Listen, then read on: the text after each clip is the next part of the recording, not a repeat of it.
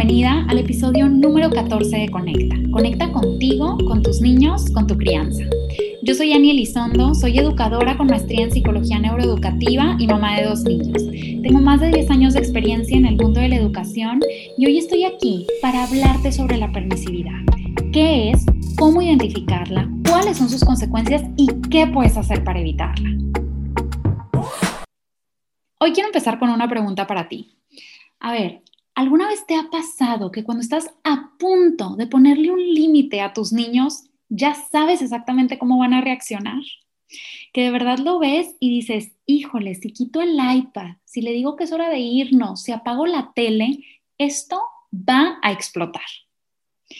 Bueno, ¿y qué haces después de tener ese pensamiento? Porque una cosa es pensar en lo que va a suceder y prepararte, y otra cosa muy diferente es querer evitar a toda costa que eso que estás pensando suceda. La verdad es que a mí esto me ha pasado con mis dos hijos a todas las edades. David, ahorita que tiene tres años, pues bueno, hace poquito fuimos a casa de los abuelos y le dieron un globo, de esos globos que, no tienen helio, sino que son chiquitos, este, que vienen en un palito de plástico. Y bueno, estuvo jugando con su globo, estuvo feliz y ya era hora de irnos. Entonces nos subimos a la camioneta y dije, a ver, un globo con un palito de plástico, vamos a estar en la camioneta, en movimiento, cualquier frenón, si se le ocurra pasárselo al hermano, yo no los voy a estar viendo. Esto es peligroso, ¿verdad? Entonces, le acababan de dar un globo que estaba feliz jugando con él y yo ya tenía que quitárselo. Y con Pablo también me ha pasado, ahorita ya tiene un año, pero a los 10 meses, en plena etapa de la ansiedad por separación, por ejemplo, ponerlo en el car seat podía ser todo un tema, porque implicaba separarlo de mí, ponerlo en el car seat, abrocharlo, cerrar la puerta, que no me viera, porque pues su car seat está viendo hacia atrás. Y yo ya sabía que en el momento en el que yo lo ponía en ese car seat, pues probablemente iba a haber toda una escena, ¿verdad? En cualquiera de esas dos situaciones, en la situación de David de tres años o en la situación de Pablo de mesecitos de vida, si yo ponía límites, iba a haber una reacción intensa de parte de ellos. Si yo no ponía límites, pues no iba a haber una reacción intensa. Pero si yo pongo límites, estamos todos seguros. Y si yo no pongo límites, ¿vamos a estar seguros? Vamos a estar seguros si yo dejo que tenga ese globo con ese palito con tal de que no llore. Vamos a estar seguros si yo me voy manejando con, Pablo en el regazo con tal de que no llore por estar este, sin verme abrazada en el car seat. Pues no, no estaríamos seguros ni física ni emocionalmente, porque yo estaría siendo permisiva. Y justo de eso es de lo que vamos a platicar el día de hoy. ¿Qué es la permisividad? Permisividad es tener una tolerancia excesiva, es el libertinaje puro, la complacencia total. Y aunque extrañamente, la verdad, muchas personas lo confunden, esto es algo completamente diferente a una crianza respetuosa y asertiva. Y bueno, eso es algo que voy a explicar en unos minutitos también. Pero, a ver, la permisividad no es siempre de manera pasiva o de manera agresiva. Hay muchas maneras en las que se puede presentar la permisividad. Por ejemplo, cuando nosotros decimos con una intención de, ay, pobrecito mi niño, ay, está chiquito, ay, no me entiende. Bueno, mira, que hoy no se lave los dientes, pobrecito. Hacemos eso, somos permisivos y dejamos de cumplir una norma de higiene básica para su salud. También hay permisividad, por ejemplo, por miedo o por vergüenza social. A ver, imagínate que estás en el consultorio esperando a que te pasen con el pediatra y bueno, tu hijo quiere una galleta, le dices, ya fue suficiente, ya comiste suficientes galletas y empieza a llorar y ves el berrinche que está a punto de llegar, ya, ya, ya, ya, ten, ten otra galleta, ya no grites más. Por miedo o por vergüenza social somos permisivos y dejamos de poner un límite. O también, a ver, cuando los papás estamos ocupados y hacemos todo con tal de parar el llanto. Una, la verdad, muy común en estos tiempos de pandemia, ¿verdad? Entonces, eh, tu hijo ya estuvo suficiente tiempo en el iPad, eh, pones el límite de que ya es hora de quitar el iPad, ya es hora de apagar el iPad y empieza esta escena que tú ya sabes que se va a tardar, tal vez que va a empezar a gritar, que tú estás a punto de tener una junta, que están a punto de hacerte una llamada, y dices, bueno, ya ten otra vez el iPad y ya déjame trabajar.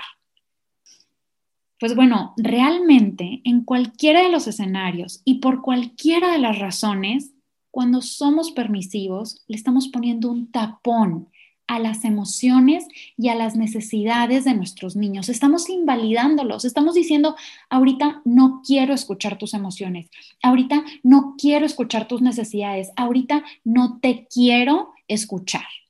Y estamos también apagando nuestra voz de líder, porque no estamos enseñando nada. O bueno, si estamos enseñando algo, pues estamos enseñando que nuestras normas a veces se valen y a veces no, que nuestros límites no son confiables porque los cambiamos por día o los cambiamos por hora, o simplemente que si insisten y lloran lo suficiente pueden lograr lo que nosotros los adultos queremos mantener como límite. Esto se traduce en inseguridad, esto daña su desarrollo, esto impacta en su cerebro. Y bueno, hablando del cerebro, vamos a pasar ahora sí a cuál es esta explicación de la permisividad fundamentada en las neurociencias y en la neurobiología interpersonal. Porque realmente es normal y es esperado que ante un límite nuestros niños protesten, que ante un límite nuestros niños no quieran seguirlo. Y esto es por un principio del que hablaba Freud, que es el padre del psicoanálisis, el famoso principio del placer. Realmente son dos, el principio del placer y el principio de la realidad. Freud decía que la formación del yo se determina a partir de esta tensión entre, estos dos principios. Entonces, vamos a hablar primero del principio del placer. Este principio establece que el ser humano busca una inmediata satisfacción y realización de todos los deseos. A ver, se me antoja, lo quiero, se me antoja, lo necesito. Simplemente imagínate un día en la mañana, tal vez, si tú haces ejercicio en la mañana, suena tu despertador para hacer ejercicio y dices, ay no, se me antojan 15 minutitos más de sueño. Buscas esa satisfacción inmediata, decir, en este momento quiero dormir más, en este momento me da más placer dormir que levantarme y cambiarme para hacer ejercicio. Y por otro lado, este está el principio de realidad que este se basa en las exigencias éticas o socialmente establecidas y modifica los impulsos del principio de placer. Entonces, híjole, no, yo quiero 15 minutos más de sueño, pero al mismo tiempo digo, a ver, pero yo ya me propuse hacer ejercicio, yo ya quedé con mi amigo, ya quedé con mi pareja, ya quedé conmigo mismo, conmigo misma, de levantarme para hacer ejercicio todos los días por mi salud. Entonces ese principio de realidad te motiva y duerme o supera al principio de placer. Pero ¿qué pasa? Que claro que este principio de realidad implica madurez, implica trabajo, implica experiencia, es algo característico de la corteza prefrontal que nuestros niños tienen inmadura y por eso ellos se rigen por el principio de placer. Entonces, cuando nosotros establecemos estos límites, cuando nosotros les decimos, es hora de esto, pero ellos no lo ven con placer, no es una satisfacción inmediata para ellos que les retires el iPad, que dejen de comer galletas, que sea hora de regresar a casa, pues empieza este querer romper el límite, este querer explorar hasta dónde pueden llegar con esas reacciones para seguir o no el límite. Y es por eso también que cuando nosotros establecemos las normas o las reglas con creatividad, cuando las damos en positivo, cuando se las proponemos a manera de juego, pues los niños son mucho más cooperativos porque encuentran placer en cumplir esas normas. Lo ven como un juego, lo ven como algo divertido, lo ven como algo satisfactorio. Y ahora, ¿cómo impacta esta permisividad en el cerebro de nuestros niños? Cuando el cerebro vive estas experiencias de permisividad, el cerebro no madura sus habilidades de regulación emocional, porque con el simple hecho de reaccionar ante las amenazas, llorando, gritando, haciendo berrinche, pues el niño está satisfaciendo sus necesidades físicas o emocionales por alguien más. Y esto, ojo, quiero que quede muy claro, no es algo que el niño haga de manera consciente, no es algo que el niño haga para manipularnos, para salirse con la suya. Son simplemente experiencias que se van transformando en un estímulo-respuesta, en una reacción en cadena que el niño dice, el cerebro del niño dice de manera inconsciente ok, si yo lloro, si yo grito, si yo hago berrinche y obtengo lo que quiero, entonces ese es el camino para poder obtener lo que quiero. Ese es el camino de que alguien más satisface mis necesidades físicas o emocionales con el simple hecho de que yo reaccione de esta manera. Entonces es prácticamente como si este cerebro se convirtiera en una víctima que busca un rescate constante. Es un cerebro que encuentra amenazas y alertas constantes porque es incapaz de tolerar las emociones desagradables. Claro, es un cerebro, es un niño que inconscientemente ve algo que no le gusta, algo que no es satisfactorio o placentero de manera inmediata, lo ve como una amenaza, reacciona ante esa amenaza desde su cerebro reptiliano y busca que lo rescaten yo quería más iPad, yo quería otra galleta, yo quería seguir en el parque, yo no me quería lavar los dientes, amenaza, foco rojo, auxilio, me rescatan, listo, se hace lo que quiero.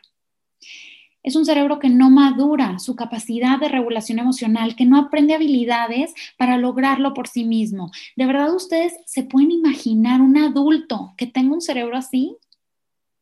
Son esos adultos que no saben recibir un no con respuesta, que no saben perder, que no saben ceder, que con tal de obtener lo que quieren, buscan quien los rescate, buscan quien amenace por ellos, busca quien los vea como víctimas y vivan siendo dependientes. Verdaderamente nosotros queremos educar hijos así, queremos una sociedad llena de esos adultos, pues claro que no. Y desde hoy nosotros podemos marcar esa diferencia. Definitivamente, la crianza respetuosa no tiene nada que ver con la permisividad, porque la permisividad es más parecida a la negligencia. Ay, mira, ya ten, con tal de no batallar.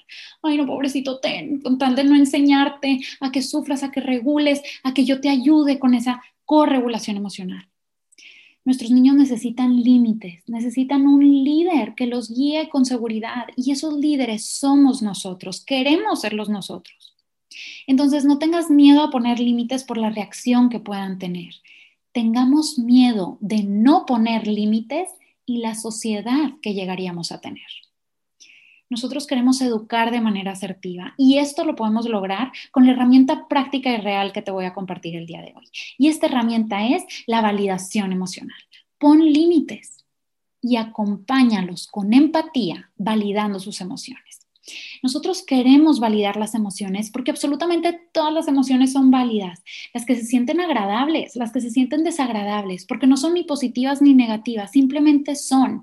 Las sentimos de manera distinta, pero absolutamente todas son completamente válidas. Al mismo tiempo que nosotros validamos las emociones, podemos mantener el límite, porque todas las emociones son válidas, pero no todo en la vida te va a salir como tú quieres, no todo en la vida va a salir como yo quiera. Y desde hoy pueden empezar a aprenderlo nuestros niños. Cuando nosotros validamos sus emociones y mantenemos el límite, estamos impulsando su inteligencia emocional. Entonces, estas pequeñas frustraciones son verdaderas oportunidades de aprendizaje. Ellos están aprendiendo por medio de estas experiencias que son capaces de regular sus emociones, que son capaces de sobrellevarlas y que son capaces de estar bien después de que viven esas emociones.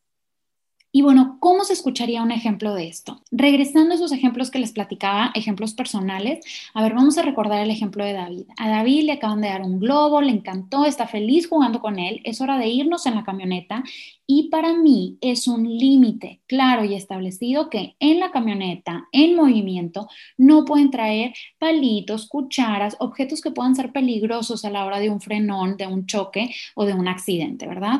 Entonces, ¿qué le voy a decir yo para validar sus emociones y seguir manteniendo el límite? esto se escucharía algo como, David, qué padre el globo que te dieron. ¿De qué es el globo? Es de Mickey, te encanta Mickey. Y vamos a jugar muchísimo con ese globo en la casa. Ahorita ya nos subimos a la camioneta y en la camioneta ese globo lo vamos a guardar. ¿Qué prefieres? ¿Quieres guardar ese globo en el piso o quieres guardarlo en la cajuela?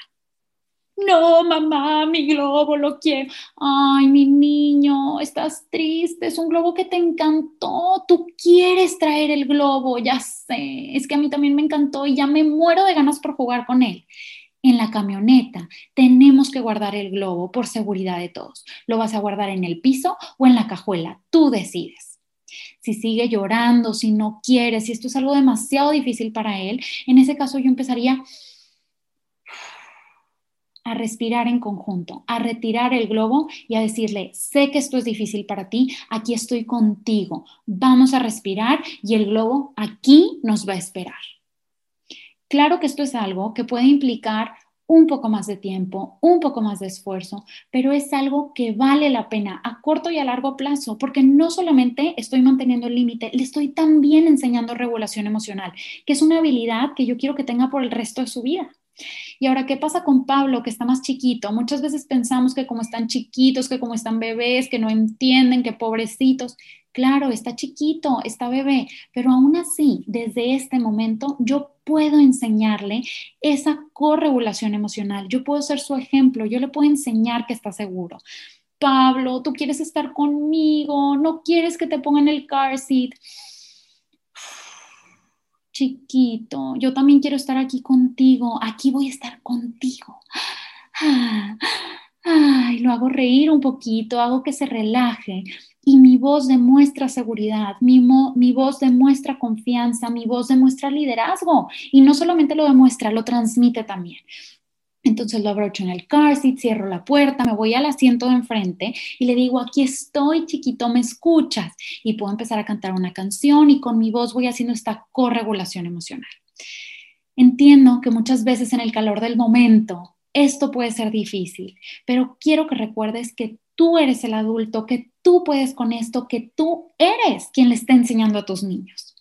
Porque la meta no es solamente a corto plazo, es a largo plazo también.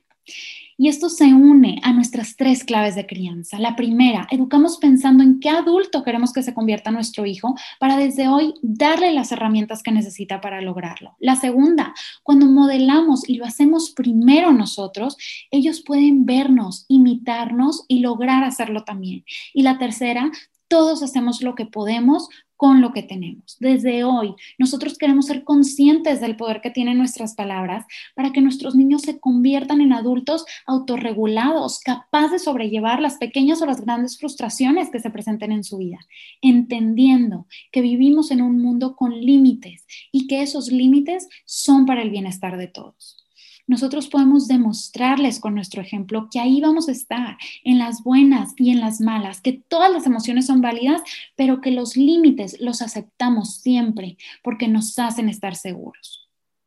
Hoy ya sabemos más, hoy podemos hacerlo mejor. A partir de hoy, este validar las emociones al mismo tiempo que mantienes los límites puede ser parte de tu perspectiva, porque todo está en tu perspectiva, en esa perspectiva que decides solamente tú. Thank you.